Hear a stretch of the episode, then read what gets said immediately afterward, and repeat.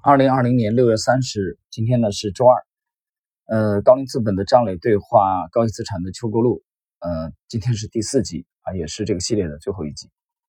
那我们首先来看整个啊这个对话部分的第六个话题。第六个话题是谈格局。邱国禄首先发言，高瓴真正的是把一级、二级把投资跟实业都结合的很好啊，这个 Total Solution Capital。这个能力圈的拓展是全方位的，不只是见解跟学识。下面我问几个问题，是从现有的价值投资研究院的学员中收集来的。其中有个学员问：假如您能够穿越回十五年以前，你遇到当时刚刚创建高瓴资本的张磊，你会跟他说一句话？你会说什么？呃，邱国禄接着说：“你会告诉他在北京买房，对吧？”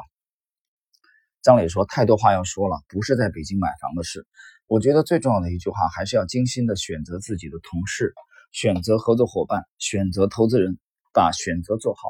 这些精心的选择，每件事情只要有一点偏差，都有可能不一样的后果。其实高龄的成功，很多的时候选择是带有点偶然性成功的，并不是我真正的主观上把很多东西都想透了。今天我要想回想过来的话。”我觉得应该更主观的、更清晰的按照这个逻辑走。用我的话跟学员讲啊，就是 "Don't sell yourself too cheap"。谁给你点钱，就是别把自己卖的太贱了啊！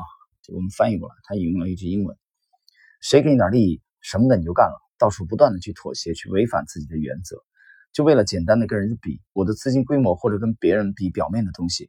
我觉得能够保持住，至少在前三年到五年保持住，永远要保持住心灵的宁静。这个，这个我觉得讲的很有特点吧啊！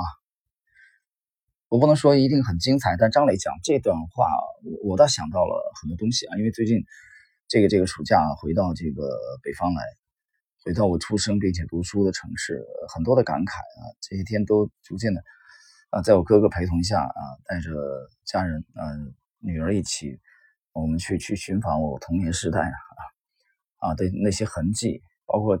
可能这两天还要去看这个四十几年没有去过的地方，啊，这个有三十几年了，二十几年啊，包括母校，包括之前很小很小的时候童年的时代啊，四五岁、五六岁曾经走过的这些地方，呃，挺有感慨的。刚才张磊讲的这个话的意思是，你不要把自己卖的太贱了，就是为一点点利益，你什么都干，就你没有原则啊，你没有没有信仰，不断的妥协。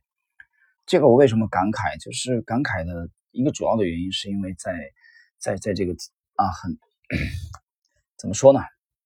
为了节目顺利的播出，我觉得大家去读读狄更狄更斯的《双城记》好了。在《知识星球》半不红的专栏啊，在两年以前我引用了这个《双城记》的开篇的那句话啊，这是一个那个最什么的时代啊，然后这也是一个最什么的时代，很精彩。这段话我觉得挪到现在完全适用啊，虽然是。啊，百年前的这个这个啊话语一点都没过时，所以人性啊没有变。那么不断妥协，是因为你要去适应周围的环境啊。那如果周围的环境给你提供的都是要不断的妥协，不断的把你身上的棱角磨平的话，那么这种呃体制里边，它会诞生什么呢？很简单，它会诞生这个官员啊，它会诞生为上的啊为。为上命是从，呃，陈云讲过，不为书啊，不为上，只为实，实事求是的实啊，这应该是陈云讲的原话。我们知道陈云是上海青浦出生的，呃，这个老资格的啊，党的老资格的这个这个创始人之一吧啊，后来又去建设这个东北啊，跟林彪一起，在经济领域很有发言权的。他讲了这个不为书，不为上，只为实。啊这个说起来容易，做到很难很难。就实际生活中，你这样不为上的话，我估计奖金也没你的，分房也没你的。所以能妥协的人，呃，不能不愿意妥协的人太少。但是我们做投资不一样啊，投资这个行业，他要的是这个啊，freedom，我觉得要自由啊，你要有自由的心性。那么在这种情况下，他有可能会创新。呃，如果说在这个领域你要不断的妥协，没有自己的原则，没有自己的信仰，没有自己的坚守啊、操守、坚持的话，你不会走得很远。所以张宁这段话给我的感想，我觉得主要还是在这里。所以前前前几年啊，回去跟同学们在一起聚会的时候，我看这个啊，在在在桌上交流起来，我的同学们，尤其是高中同学啊，我们这所高中是省的重点嘛，啊，我们的高中同学们还是非常出色的啊，这里面有不少的局长，还有这个省的这个啊，包括中国大的电信公司的啊，这个地区级的这个老总啊，这种级别的，包括清华研究院的啊，蛮多高材生啊。我觉得都比我优秀很多啊，但这里边绝大多数人都是在混体制的，因为他们读书的时候都很优秀啊，基本上都在体制内的，所以都会面临刚才刚才张玲讲的这个问题，就是妥协的问题啊，为上的问题啊，鼓掌的问题。呃，你心里真你心里真的是这么想的吗？真的就认同吗？我看未必，但是没有办法啊，因为你要生存。但是我可以跟你不一样，为什么？因为我们做的是投资。啊，我们是干干净净的来做投资，我们不要那种消息。我可以不看领导的脸色，我们没有领导，我们的领导就是 market 市场。好，我们继续。邱国禄说：“我记得你也讲过一句很著名的话，叫做‘选人是最大的风控’。哇，这话讲得好。呃，我经常跟女儿讲，什么最重要？啊，你把人看透最重要啊，把人性琢磨透是最重要的。无论你做投资啊，做合伙的生意。”对人的判断是最重要的，所以这里邱国禄讲选人是最大的风控。他说这是张磊的原创啊，我是今天第一次读到。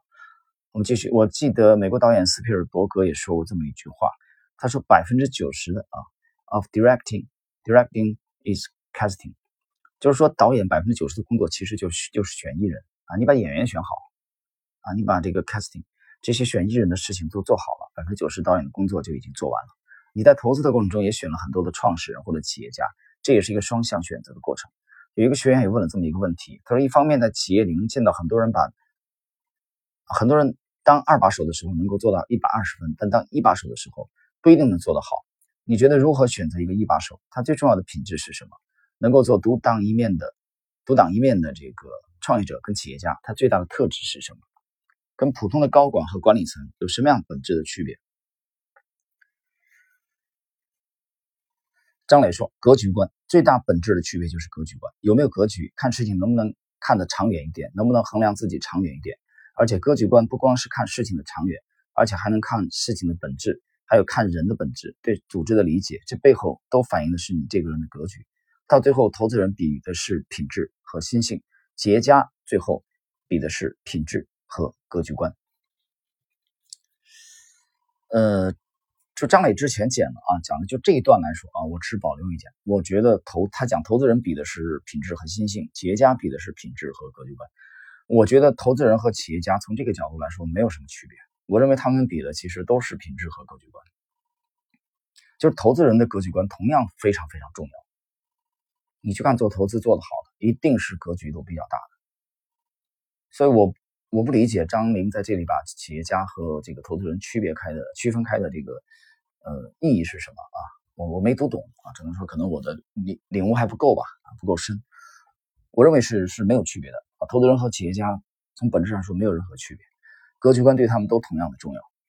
我们看邱国禄，邱国禄讲是的，有格局观的企业家其实是稀有动物，找到还要好好珍惜。姜磊说对，稀有动物当然也有很多人有格局，没执行力。邱国禄说这个要相结合。还有个学员问到是认知影响了研究质量，还是研究的颗粒度？粗细影响了认知的质量，从而影响了长期持有的决心。在高龄研究的框架体系中，你们是否会有传统的分析跟工具，像波特五力啊、这个 Past、竞争格局这些？你们跟其他公司的分析框架跟工具有什么不同和独到之处吗？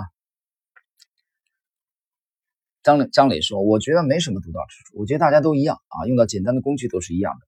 你的每一个微小的判断背后反映出来的是你怎么看待这个世界啊。”这话讲得好，讲得好。啊，我在星球写过这个类似的话，我我讲的是我那个写的是，啊，你交易的就是你的对世界的认知。张磊这里讲的是，你的每一个微小的判断背后反映的是你怎么看待这个世界，你的格局观、你的价值观、你的世界观。我想高龄在这个上面是比较坚持的。你要说我们很独特的，还是建立了一个自己的这个 framework 框架啊。最早叫人与生意，我们想投资好人好生意，后来进展到人与生意再加环境。是什么样的环境下的人与生意？最后我们又加到人、生意、环境、组织，它是什么样的组织？我们逐渐在演变我们的 framework，我们的框架。我想这些都不本质。我说的这些全都是常识，只不过把它总结出来，也愿意与大家共勉。邱国禄说：“其实真正把常识运用好，也是需要很深的功力。”张磊说：“我觉得常识运用好，最重要的不是个人修行，而是这家公司能不能有好的文化和价值观。这个好的文化和价值观能够帮助常识战胜那些噪音。”邱国禄说：“是的，市场上到处都是噪音。噪音的问题，大家可以去读这个知识星球半红的专栏啊，里边我谈了很多了啊，关于噪音，而且我借用了麦克阿瑟的话啊，给他一个一个很明确的这个这个 percent，呃，百分比。好，我们看今天的最后一部分啊，第七，打造教育与人才的正向循环。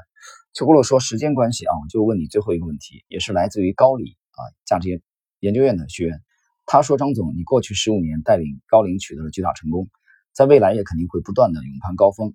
你最希望世界怎么去看待和记住你自己和高龄？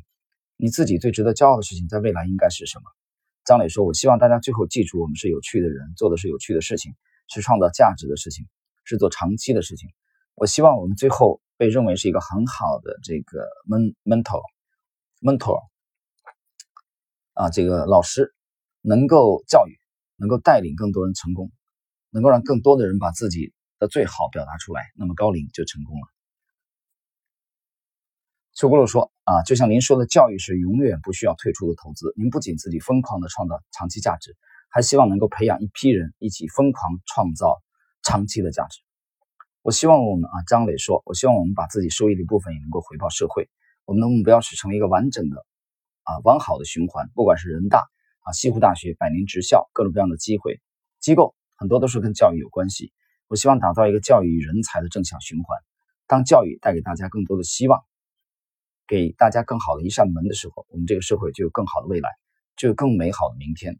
邱国洛说：“读书改变命运，教育可以改变人生。”今天特别开心，有机会跟张总做这个对话。我看时间差不多了啊，今天到此结束。张磊说：“感谢，希望再会。我们下一次在雪山和大海上。”好了，那么关于这个高瓴资本的张磊对话啊，高瓴资产的邱国禄的这个完整的内容啊，我们就介绍到这里。